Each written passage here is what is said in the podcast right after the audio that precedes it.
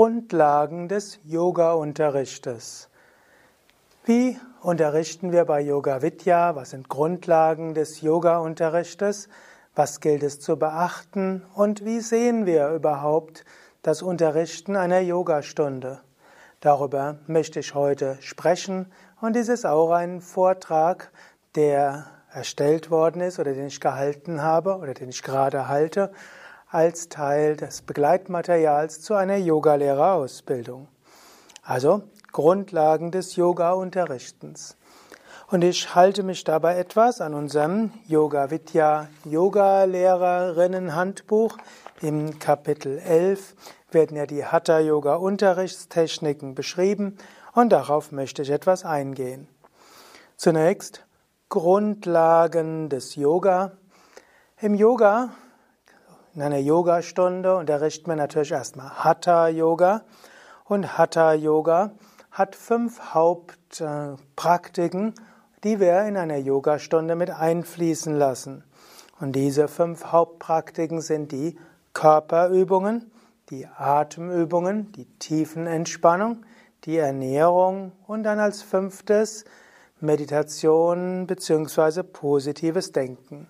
Swami Vishnudevananda, der so praktisch den Yoga-Unterricht und den Hatha-Yoga-Unterricht in diese fünf Punkte zusammengefasst hat.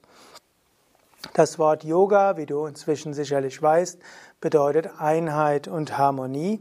Und im Yoga wollen wir unseren Teilnehmenden eine Erfahrung von Harmonie, von Verbindung, von Einheit vermitteln.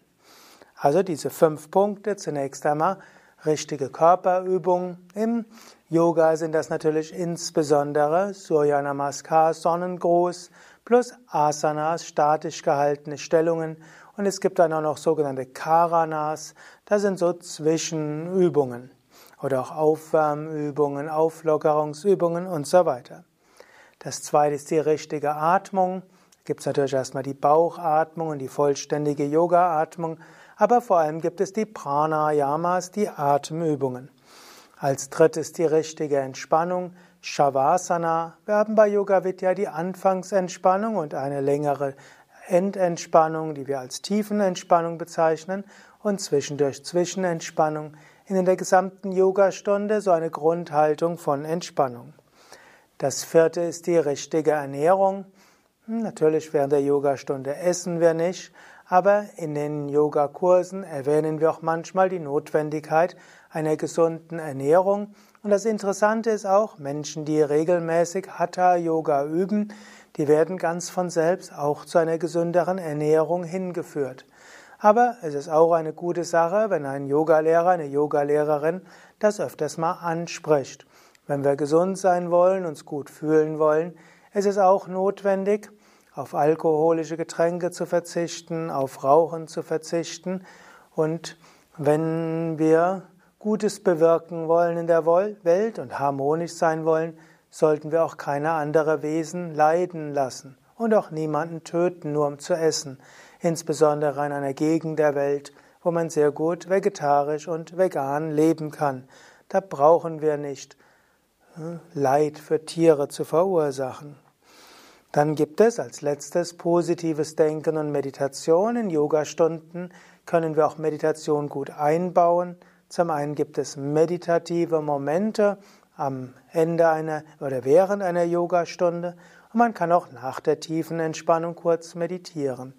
Und in der ganzen Yogastunde wollen wir positiv denken, positiv sprechen und unsere Teilnehmenden in einen positiven Gemütszustand bringen. Wenn du also Yoga unterrichtest in der Yoga Vidya Tradition, im Yoga Vidya Stil, dann behalte es irgendwo im Hinterkopf, dass du diese fünf Grundpraktiken oder diese fünf ja, Techniken immer wieder einfließen lässt.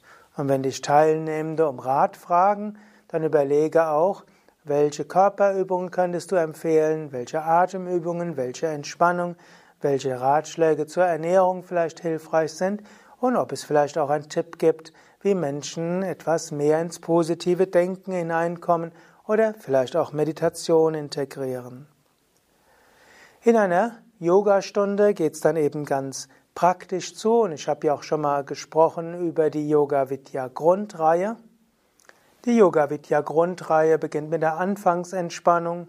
Gut, eventuell kann vorher noch eine Begrüßung stattfinden, dann Om und Mantra, dann die Atemübungen, dann die Aufwärmübungen Surya Namaskar und andere Karanas, die zwölf Asanas, dann Om und Mantra und eventuell Meditation. Das ist so die Grundlage unseres Unterrichtens, die Yoga Vidya Grundreihe und über diese können wir hm, variieren. Wir führen Anfänger dort schrittweise hin. Wir variieren, wenn Menschen körperliche oder psychische Besonderheiten haben.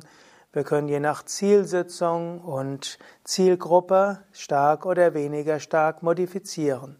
Aber wir haben eine Grundreihe, von der wir wissen, dass sie optimale Wirkungen gibt für Körper, Energien, Psyche, geistige Fähigkeiten und auch spirituelle Erfahrung. Um unseren Teilnehmenden eine tiefe Erfahrung von Harmonie und Einheit zu ermöglichen, ist es wichtig, auch Yoga immer ganzheitlich zu unterrichten.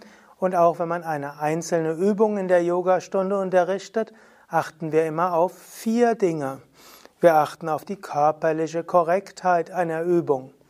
Ich hatte zwar schon davon gesprochen, dass wir jetzt nicht glauben, dass es für jeden die alleinselig machende Variation gibt und wir sind, denken auch nicht, dass der Yogalehrer das immer wissen muss. Trotzdem, wir wollen unseren Teilnehmenden dazu bringen, die Übung körperlich korrekt zu machen, wie es für seinen, ihren Körper richtig ist. Zweitens gilt eine körperliche und geistige Entspannung als Grundeinstellung. In den Yoga-Vidya-Stunden sollten die Teilnehmenden loslassen und sie sollten wissen, Yoga ist kein Wettbewerb. Im Yoga gibt es auch keinen Zwang. Aber die Teilnehmenden können auch ruhig sich mal anstrengen. Trotzdem ist es so eine innere Haltung von Entspannung und Losgelassenheit. Als Yoga-Lehrender ist das eine deiner Aufgaben, dafür zu sorgen, dass die Teilnehmenden in jeder Übung auch innerlich loslassen. Und selbst wenn es mal ein langes Halten der Heuschrecke ist, auch dabei ist eine innere Einstellung des Spielerischen und des Loslassens wichtig. Der dritte Punkt in jeder Stellung und in jeder Übung ist die Atmung, bewusste Atmung. Bei Yoga Vidya lehren wir, dass die tiefe Bauchatmung und die rhythmische Bauchatmung bei Asanas besonders wichtig ist. Ja, die Fortgeschrittenen üben auch den vollständigen Yoga-Atem. Ja, und für Fortgeschrittene gibt es auch die Möglichkeiten, spezielle Atemtechniken wie Kumbhaka oder Ujjayi oder Energietechniken wie Kechari und Mulabandha zu integrieren. Trotzdem grundsätzlich geht es bei Asanas darum, über eine rhythmische, tiefe Bauchatmung eine stärkere Bewusstheit zu schaffen, auch ein Zustand der Konzentration und vor allen Dingen eine Wirkung auf das Prana.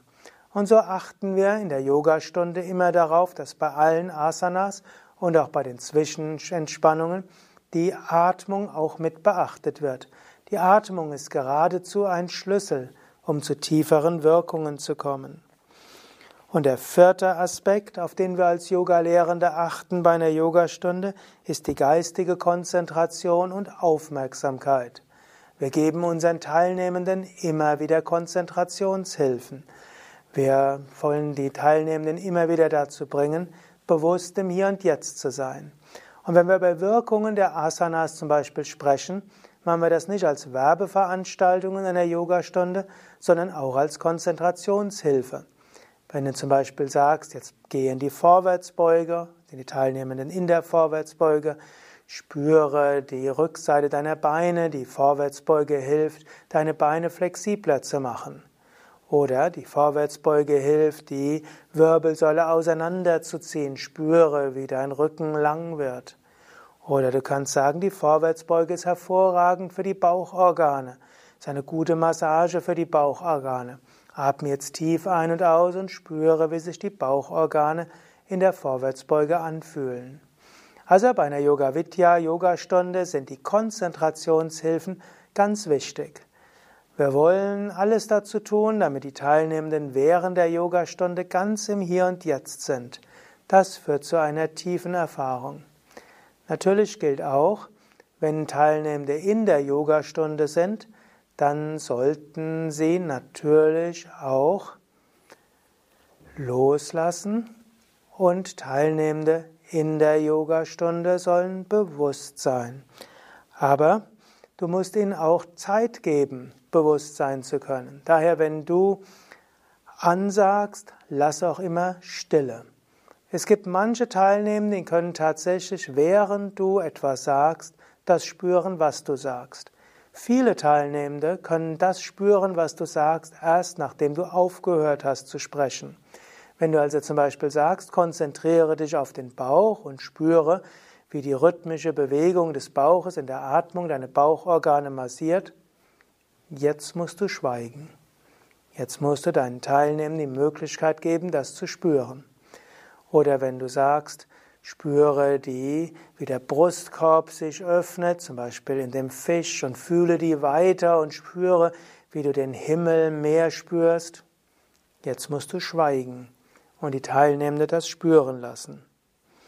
So kommen also diese vier Dinge alle zusammen während einer Yogastunde. Noch ein paar Worte allgemeine Prinzipien des Lehrens von Yoga. Ich habe ja in einem vorigen Vortrag gesprochen über die sieben Yoga-Vidya-Unterrichtsprinzipien. Da ist das im Grunde genommen auch schon dabei gewesen.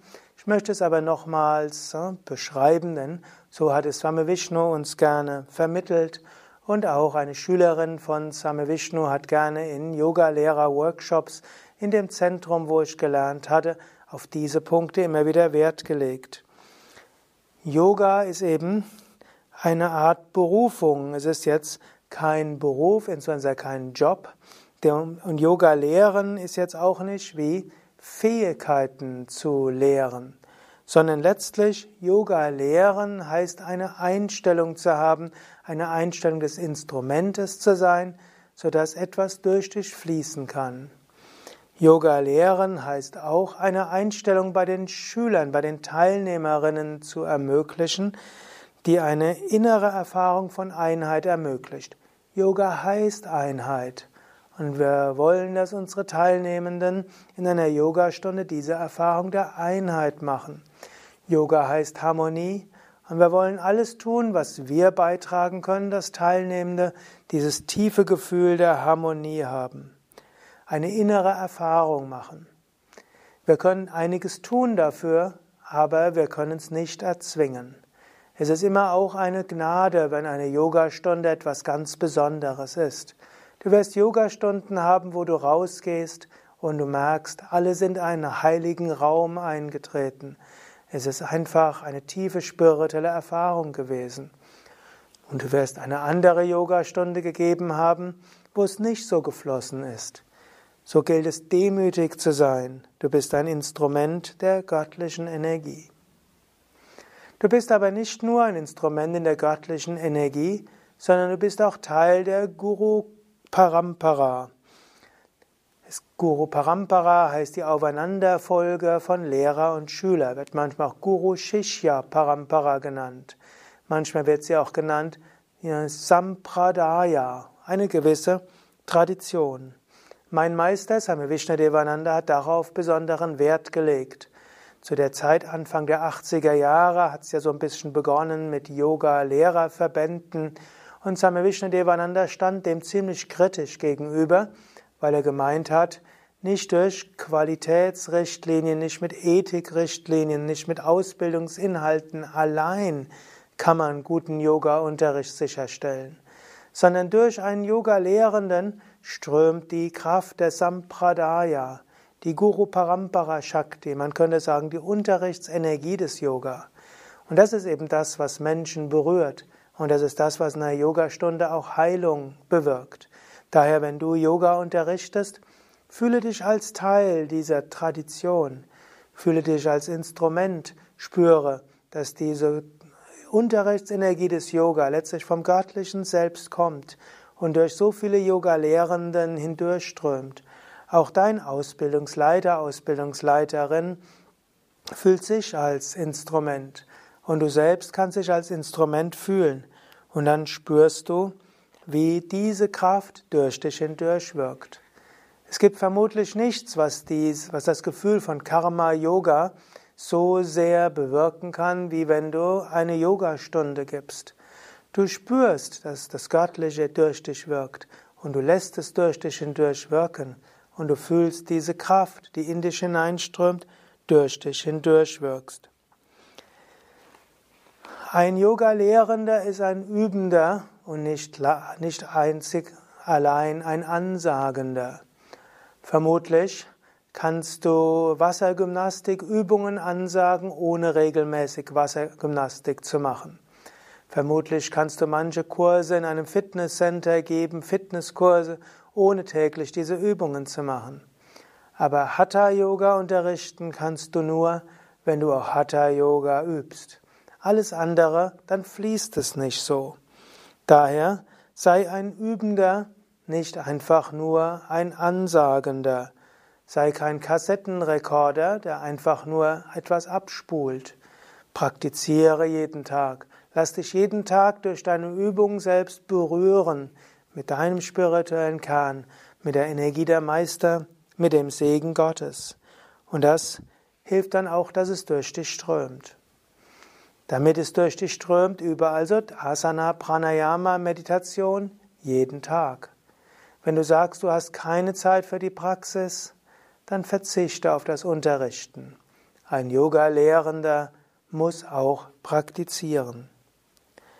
Und damit diese subtile Erfahrung durch dich fließen kann, musst du auch sonst einen sattwigen Lebensstil haben, an die Grundlagen der yogischen Ethik dich halten und auch letztlich den yogischen Lebensstil haben und die grob tamassigen Dinge weglassen, wie Fleisch, Fisch, alkoholische Getränke, Rauchen und bewusstseinsbenebelnde Substanzen zu dir nehmen.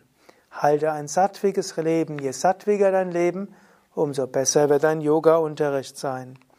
Und wenn du selbst Yoga-Unterricht nimmst, würde ich dir empfehlen, suche einen Yogalehrer, der selbst praktiziert und ein sattwiges Leben führt.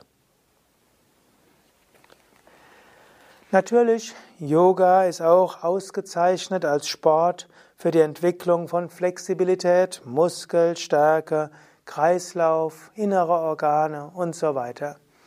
Und es mag Yoga-Lehrende geben, die Yoga wie eine Art Sportart und Fitnesstraining weitergeben. Und da müssen sie auch nicht so praktizieren und sie müssen sich auch nicht an die Yoga-Sachen halten. Aber wir bei Yoga Vidya wollen Yoga klassisch halten, als Mittel zur Harmonie, zur Einheit.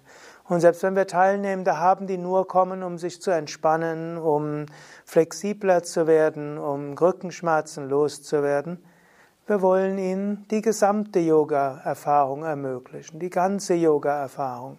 Und dazu wollen wir uns zum Instrument machen. Und so ist eine Yogastunde immer die Möglichkeit, Teilnehmenden die Gelegenheit zu geben, für Harmonie, für Ganzheit und letztlich die Sehnsucht der Seele nach Vollkommenheit zu spüren.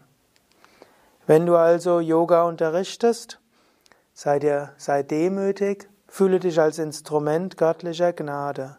Yoga lehren bedeutet Voraussetzungen schaffen, dass die göttliche Energie fließen kann.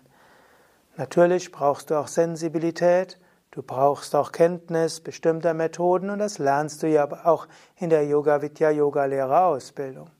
Du lernst Ansagen, du bekommst Stimmtraining, du lernst, welche Übungsreihenfolgen gut sind, du lernst über die physiologische und anatomische Wirkung von Übungen, du lernst, wie die Reihen aufgebaut sind, du lernst, wie du Hilfestellungen gibst und noch vieles weitere. Aber erinnere dich immer wieder daran, Yoga lehren heißt, Instrument zu werden und in eine Yogastunde geben zu können, ist eine große Gnade, eine spirituelle Erfahrung für dich und deine Teilnehmenden. Äußere Hilfen, um die richtige Atmosphäre einer Yogastunde zu schaffen. Es gibt neben der inneren Einstellung und der regelmäßigen Praxis auch einige äußere Hilfen. Zunächst einmal die Kleidung. Bei Yoga Vidya nutzen wir die Kleidung, wie sie Swami Vishnadevananda empfohlen hat, weiße Hose und gelbes Hemd. Es ist auch ein gewisser Respekt vor dieser Tradition, dass wir sagen, wir tragen weiße, weiße Hose, gelbes Hemd. Wir wollen den Lehren unserer Meister folgen. Wir wollen uns zum Instrument machen. Ja, Yoga ist auch etwas Individuelles. Aber damit die reine Guru Parampara Shakti fließen kann, verzichte bei manchen Sachen auf zu viel eigene Individualität. Mach es doch einfach so, wie du es gelernt hast. Weiße Hose, gelbes Hemd, Individualität kannst du ja immer noch haben. Es gibt die vollkommen weiße Hemde, leicht weiße Hemde, es gibt Baumwoll, es gibt Stretch und so weiter. Es gibt T-Shirt, Sweatshirt, Poloshirt, indisches Shirt, kurzärmeliges, langärmeliges. Es gibt Maisgelb, Zitronengelb, warmes Gelb, kaltes Gelb und was weiß ich für Gelb. Du hast also durchaus noch Möglichkeiten, dich selbst zu entfalten und schauen, dass der Gelbton mit deiner Hautfarbe harmoniert und so weiter. Aber Weiß, Gelb, diese Farben haben auch Symbolik. Weiß ist die Farbe der Reinheit. Du willst zu einem reinen Instrument sein. Gelb ist zum einen die Farbe des Lernens und des Lehrens und ist auch die Farbe der Sonne. Du möchtest, dass, das, dass die Lichtkraft durch dich fließt. Auf eine gewisse Weise wirst du wieder Mond. Das Göttliche fließt in dich und du willst es weitergeben. Und natürlich auch deine Teilnehmenden wissen dann, mein Yogalehrer, Yogalehrerin trägt weiß-gelb, das ist jetzt in der Rolle der Yogalehrenden. Mein Tipp wäre auch, dass du nicht direkt nach der Yogastunde gleich deine Kleidung ausziehst. Solange du mit deinen Teilnehmenden bist, halte weiß-gelb an. So bleibst du in der Rolle des Yogalehrenden, der Yogalehrenden. Und wenn du dann die Yogakleidung ausziehst, jetzt bist du in einer anderen Stimmung. Und wenn du wieder zum Yoga-Unterricht gehst, den du gibst, in dem Moment, wo du weiß-gelb anziehst, weißt du, ich bin in der Rolle der Yogalehrerin, des Yogalehrers. Zwar ein weiteres, weitere äußere Hilfe für die richtige Atmosphäre ist die Sauberkeit. Natürlich, du selbst solltest eine gewisse Sauberkeit haben und auch der Raum, in dem du dich befindest, deine Kleidung, die Yogamatten und so weiter. Als nächstes auch, wie sind die Reihen angeordnet, die Matten angeordnet in einer Yogastunde. Wenn dort großes Durcheinander ist, führt das auch zu einem energetischen Durcheinander. Wenn irgend geht, versuche die Reihen ordentlich und sauber hinlegen zu lassen. Vielleicht auch noch, es sollten keine Schuhe im Unterrichtsraum sein. Und wenn du mal draußen auf der Wiese Yoga-Unterricht unterrichtest, Versuche die Teilnehmer dazu zu motivieren, die Schuhe nicht neben die Matten zu setzen, sondern weiter vorne. Oder auch wenn Teilnehmende in der Natur meditieren, auch dort Schuhe ein bisschen weiter weg, wenn es irgendwie möglich ist. Des Weiteren, in einem Yogaraum gehört, wenn es irgendwo möglich ist, ein Altar. Es gibt verschiedene Möglichkeiten, einen Altar zu haben. Der einfachste Altar wäre einfach ein, eine schöne Schale, vielleicht ein Messingteller oder eine andere schöne Schale, eine Kerze darauf, vielleicht irgendein Symbol. Wenn möglich, auch noch deine Meister, zum Beispiel Swami Shivananda, Swami Vishnudevananda und eine Murti, eine Götterfigur. Das hat einen Einfluss auf dich, es hat einen Einfluss auf die Gruppe. Und angenommen, du unterrichtest nicht immer am gleichen Ort, dann kannst du ja immer diese Altargegenstände aus, auspacken und hinstellen. Das macht etwas mit dir, das macht etwas mit dem Raum, das macht etwas mit deinen Teilnehmenden. Und wenn du bei dir selbst unterrichtest, einfach einen Altar haben. Jetzt hab jetzt keine Sorgen, dass Teilnehmende denken, du bist irgendwie komisch. Wir sind ja jetzt im 21. Jahrhundert. Die Sparkassen machen Werbung mit indischen Bildern. In fast jeder Therme gibt es irgendwelche Buddha-Figuren oder hinduistischen Figuren. Vor kurzem gab es beim Optikerladen irgendwelche Götter aus Thailand. In Fitnessstudios sind immer häufiger Buddha-Figuren. Warum haben Yoga-Lehrende heute Hemmungen, Figuren ihrer eigenen Tradition hinzustellen? Die kommerziellen Menschen haben erkannt, dass die altindischen Götterfiguren eine Wirkung auf die Psyche haben. Deshalb hat der Optiker, deshalb haben es die Saunalandschaften und die Thermen, deshalb haben es die Fitnessstudios, deshalb wird damit geworben. Götterfiguren haben eine Wirkung auf die Psyche. Als Yogalehrender solltest du mindestens so ja, bewusst sein dieser Wirkung wie die Werbefachleute. Natürlich im Yoga machen wir das nicht nur wegen der Werbung. Wir machen es aber wegen der Wirkung auf den Geist. Daher, wenn du Yoga unterrichtest, hab keine Hemmungen. Stelle deine Murti auf, deinen Meister auf und Katze auf. Es mag Situationen geben, wo das nicht möglich ist. Zum Beispiel, angenommen, du unterrichtest bei einer christlichen Kirchengemeinde, bevor du eine Murti von Shiva und ein Bild deines Meisters aufhängst, oder hinstellst, frage, ob es okay ist. Das gebietet hier die Höflichkeit. Und es mag manche Volkshochschulen geben, die einen übermäßigen Wunsch haben nach weltanschaulicher Neutralität. Und eventuell bei Yoga in Schulen mag das auch mal sein oder in einer Reha-Praxis. Aber selbst in den Zahnarztpraxen gibt es heute Buddha-Figuren. In den meisten Fällen kannst du auch etwas hinstellen. Du musst ja nicht gleich sagen, das sind jetzt die Bilder meiner Meister und ich will mich zum Instrument machen und ich will Gott dienen in der Yogastunde. Du könntest auch sagen, das hilft einfach, dass meine Teilnehmenden in die Schwingung kommen und Entspannung können. Also, wenn irgend möglich, schaffe einen Altar, vielleicht die Meister oder wenn möglich die Meister, vielleicht auch Kerze. Wenn die Teilnehmenden kommen, vielleicht eine Duftlampe oder Räucherstäbchen. Bitte nicht zu viel Räucherstäbchen, wir wollen nicht die Lungen reizen, sondern nur eine sanfte Atmosphäre schaffen. Vielleicht meditative Musik, Mantra-CD vor der Yogastunde unter Beachtung der GEMA-Richtlinien oder anderem. Spiele also das, wozu auch du das Recht hast, es zu spielen. Also, oder Lasse irgendwo ein Yoga-Video vor der Yogastunde abspielen. Wir haben ja bei Yoga Vidya auf unseren Internetseiten jede Menge auch Yogastunden, die du auch den Ton abmachen kannst oder den Ton weglassen kannst und irgendwo an einer Wand sieht dann die teilnehmenden Yogastunden oder Yoga-Übungen oder anderes. Also, schaffe irgendwo eine Atmosphäre im Yoga-Studio, in dem Raum, in der Volkshochschule, wo du unterrichtest, im Fitnessstudio, bei dir zu Hause oder wo auch immer. Um die richtige Atmosphäre zu schaffen, dass die Teilnehmenden in einen Zustand der Offenheit kommen, gibt es also einiges, was du äußerlich auch machen kannst.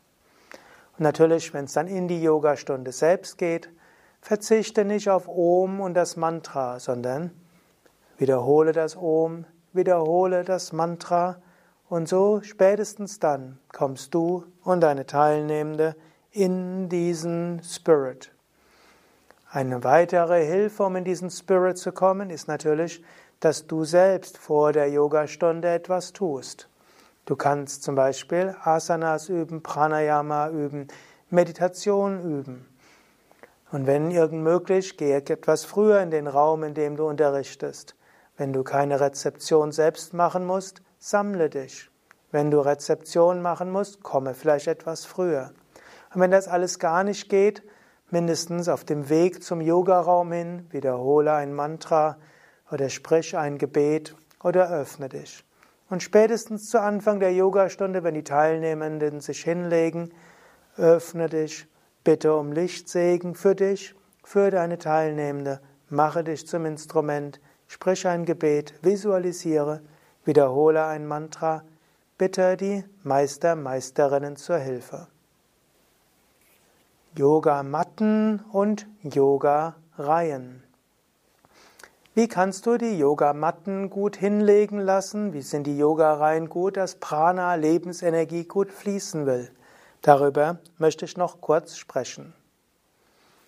Grundsätzlich gibt es drei Weisen, wie Yoga-Matten gelegt werden können oder wie sich Teilnehmende hinlegen können zum Anfang der Yogastunde. Am verbreitetsten ist vermutlich diese Weise Altar an der Kopfseite des Raumes. Neben dem Altar sitzt oder steht der Yogalehrer, die Yogalehrerin, wenn er nicht gerade durch die Reihen geht. Und die Teilnehmenden liegen in zwei Reihen, Füße zur Mitte des Raumes und Kopf Richtung Wand. Das ist so die klassischste Weise, sich hinzulegen, gerade in Räumen. Die meisten Räume sind ja fünf Meter breit. Das ist sehr häufig so. Und da können eben zwei Reihen sein und dann können die Füße zur Mitte sein und beim Sonnengruß stehen alle vorne und schauen sich gegenseitig an. Yoga-Lehrende Yoga -Lehrende sollte übrigens nicht mit dem Rücken zum Altar hinliegen, hinsitzen. Das ist irgendwo erstens unhöflich gegenüber dem Altar und zweitens können dann die Teilnehmenden den Altar nicht sehen. Du sitzt also neben dem Altar ganz leicht versetzt. Auch wenn du stehst, vermeidest du mit dem Rücken zum Altar zu sein. Wenn das mal ein paar Sekunden ist, ist kein Problem. Oder angenommen, jetzt sind mal sehr viele Teilnehmende da und dann hast du nur Platz vorm Altar. Gott wird es dir vergeben. Aber, wenn irgend möglich, nicht Rücken gegen den Altar. Übrigens, es gibt andere Traditionen, die sagen, es ist nicht gut, wenn Menschen Füße zueinander zeigen und dann die, Füße, die Kopf in die Mitte geben und die Füße nach außen. Aber in unserer Tradition, wie es uns auch Same Vishnadevananda gelehrt hat, Füße nach innen, denn die Aufmerksamkeit des Geistes geht doch eher von den Ohren nach unten und vorne als nach, als weg. Und so sieht man auch sich gegenseitig freundlich an, wenn man die Füße zueinander hat, wenn man sich aufsetzt. Währenddessen, wenn die Füße nach außen sind und man sich dann aufsetzt, dann zeigt man sich gegenseitig erstmal den Rücken und das ist dann auch nicht gut. Also in unserer Tradition beim Liegen Kopf außen, Füße in der Mitte. Man kann auch, wenn man mehr Teilnehmende sind und der Raum vielleicht ein bisschen breiter ist, auch hier in die Mitte noch Teilnehmende legen lassen. Die zweite Weise, wie Teilnehmende liegen können und was heute etwas populärer wird, was aber einen größeren Raum erfordert und vielleicht kann man überlegen, wenn du mehr Teilnehmer hast, ob du das dann wieder aufgeben willst. Aber das ist diese Kreisreihe oder auch elliptische Reihe. Auch hier ist wieder der Altar an der Kopfseite des Raumes und dann die Teilnehmenden liegen irgendwo kreisförmig oder ellipsenförmig. Dabei entsteht natürlich ein größerer Leerraum in der Mitte und natürlich im äußeren Ende der Matten ist mehr Platz und da die Räume ja heutzutage meistens viereckig sind, entsteht dann natürlich großer Leerraum auch an den Ecken. Aber wenn du einen großen Raum hast und wenige Teilnehmer, dann kann das auch eine schöne Weise sein, dass Teilnehmer sich eben im Kreis oder in einer Ellipse legen. Aber angenommen, du legst die Teilnehmende bisher in einer Ellipse und jetzt hast du mehr Teilnehmende, dann solltest du nicht Teilnehmende ablehnen, weil sie nicht alle in dieser Kreisform gehen, sondern lass die Teilnehmenden sich dann in Reihen hinlegen. Und natürlich, statt zwei Reihen kann man auch drei Reihen oder vier Reihen machen. Und hier sind wir bei nächster Möglichkeit. Das ist Altar, auch wieder natürlich an der Kopfseite. Und dann liegen die Teilnehmenden Richtung Altar. Altar nach Möglichkeit dabei auch wieder mittig und Yoga-Lehrende sitzt oder steht neben dem Altar und die anderen liegen so, dass Kopf auf der einen Seite ist und Füße zeigen dann Richtung Altar. Das ist zwar jetzt in Indien nicht ganz höflich und es gibt manche Inder, die, denen das unsympathisch ist, wenn es so gemacht ist, aber manchmal gerade bei größeren Räumen ist das die beste Weise, weil dann auch Menschen, die weit hinten im Raum sind, die zum Yoga-Lehrer, zur Yoga-Lehrerin einfach hinhören können, spüren können und die Energie von dort konzentriert ist. Und es gibt manchmal auch Räume, wo diese Art der Anordnung eben auch die raumsparendste ist. Also bei größeren Räumen kann diese Art hilfreich sein. Bei kleineren Räumen diese zwei Reihen. Bei mittelgroßen Räumen kannst du auch drei oder vier Reihen so machen. Oder große Räume mit wenig Teilnehmende geht es auch kreisförmig oder ellipsenförmig. Und bei allen kann dort eine gute Energie entstehen.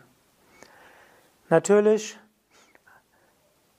mein, mein Tipp wäre immer, lass alle Menschen teilnehmen, die teilnehmen wollen. Und wenn mal jemand später kommt und sich erstmal ein bisschen schräg legen muss, dass er überhaupt reinkommen kann, lass ihn oder sie erstmal reinkommen. Später, wenn die Menschen zum Sonnengruß sich hinstellen, können ja alle die Matten nochmals anpassen. Und aber wenn Menschen in den Raum kommen und sie nicht gewohnt sind, zusammen zu üben und nicht wissen, wie die Matten sind, dann sorge du dafür, dass die Teilnehmer die Matten sich richtig hinlegen. Oder in den Yoga Vidya Zentren vor dem Anfängerkurs machen wir es meistens so, dass wir selbst die Matten auslegen und dann wissen die Teilnehmenden schon, was wir von ihnen erwarten. So machen wir es manchmal auch bei Tagen der offenen Tür oder auch bei Yoga-Kongressen, wo viele Menschen sind, die noch nie bei Yoga Vidya waren. So wissen es alle. Und dann, wenn Menschen gewohnt sind, dann können sie sich natürlich auch die Matte selbst hinlegen. Ja, soweit also die Grundlagen des Unterrichtens von Yoga, Grundlagen der Yoga Vidya Hatha Yoga Unterrichtstechniken, eine ja, Ausbau der sieben Yoga Vidya Unterrichtsprinzipien. Vielleicht etwas Historisches. Dieser, was ich heute erzählt habe, das war das, was uns Swami Vishnu immer gelehrt hat. Und daraus habe ich dann selbst die sieben Yoga Vidya Unterrichtsprinzipien destilliert, um das in sieben klaren Sätzen zu klar zu sagen. Aber am allerwichtigsten, fühle dich als Instrument Lass es durch dich fließen. Tue alles, damit die Teilnehmenden, deine Yoga-Teilnehmerinnen und Teilnehmer eine wunderschöne, tiefe spirituelle Erfahrung in der Yogastunde haben. Sei aber demütig. Über Demut kommst du besonders weit und es kann durch dich hindurchfließen. Und zum Abschluss will ich dreimal Om singen und wenn du willst, kannst du es ja mitsingen. Om.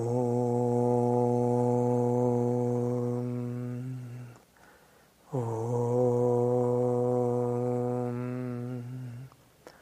Om.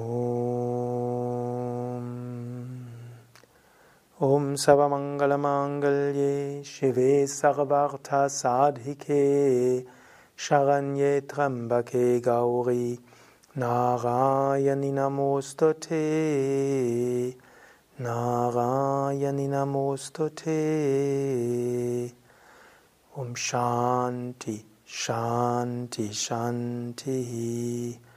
Om Frieden Frieden Frieden Om Bolo Satguru Shivananda Maharaj Ki Jai Bolo Shri Devananda Maharaj Ki Jai das waren also einige Yoga Vidya Unterrichtsprinzipien. Mein Name Sukadev von www.yoga-vidya.de Kamera und Schnitt Nanda.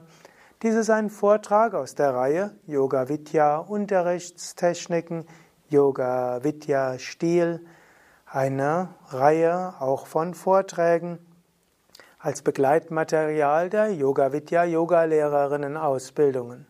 Wenn du noch keine Yoga Vidya Yoga Lehrerausbildung gemacht hast, wäre vielleicht eine Möglichkeit, so deine Yoga Kenntnisse und vielleicht auch deine Fähigkeit Yoga gut weiterzugeben, zu entwickeln. Alle Informationen über Yoga Vidya, Yogalehrer aus und Weiterbildungen auf www.yoga-vidya.de Ausbildung